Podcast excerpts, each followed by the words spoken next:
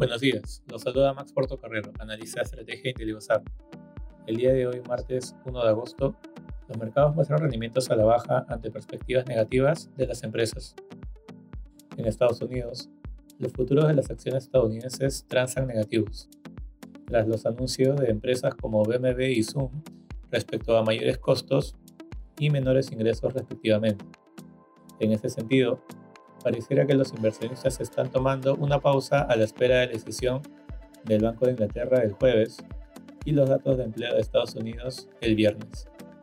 En el terreno de datos económicos se publicará el ISM manufacturero de julio y se espera un registro de 46.9 puntos, aún en terreno contractivo.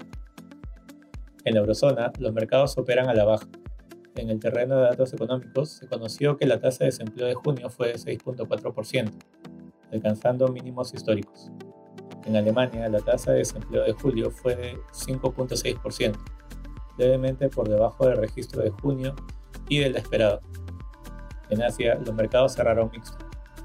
En Japón, la tasa de desempleo de junio fue de 2.5%, 0.1 punto porcentual menos que la de mayo.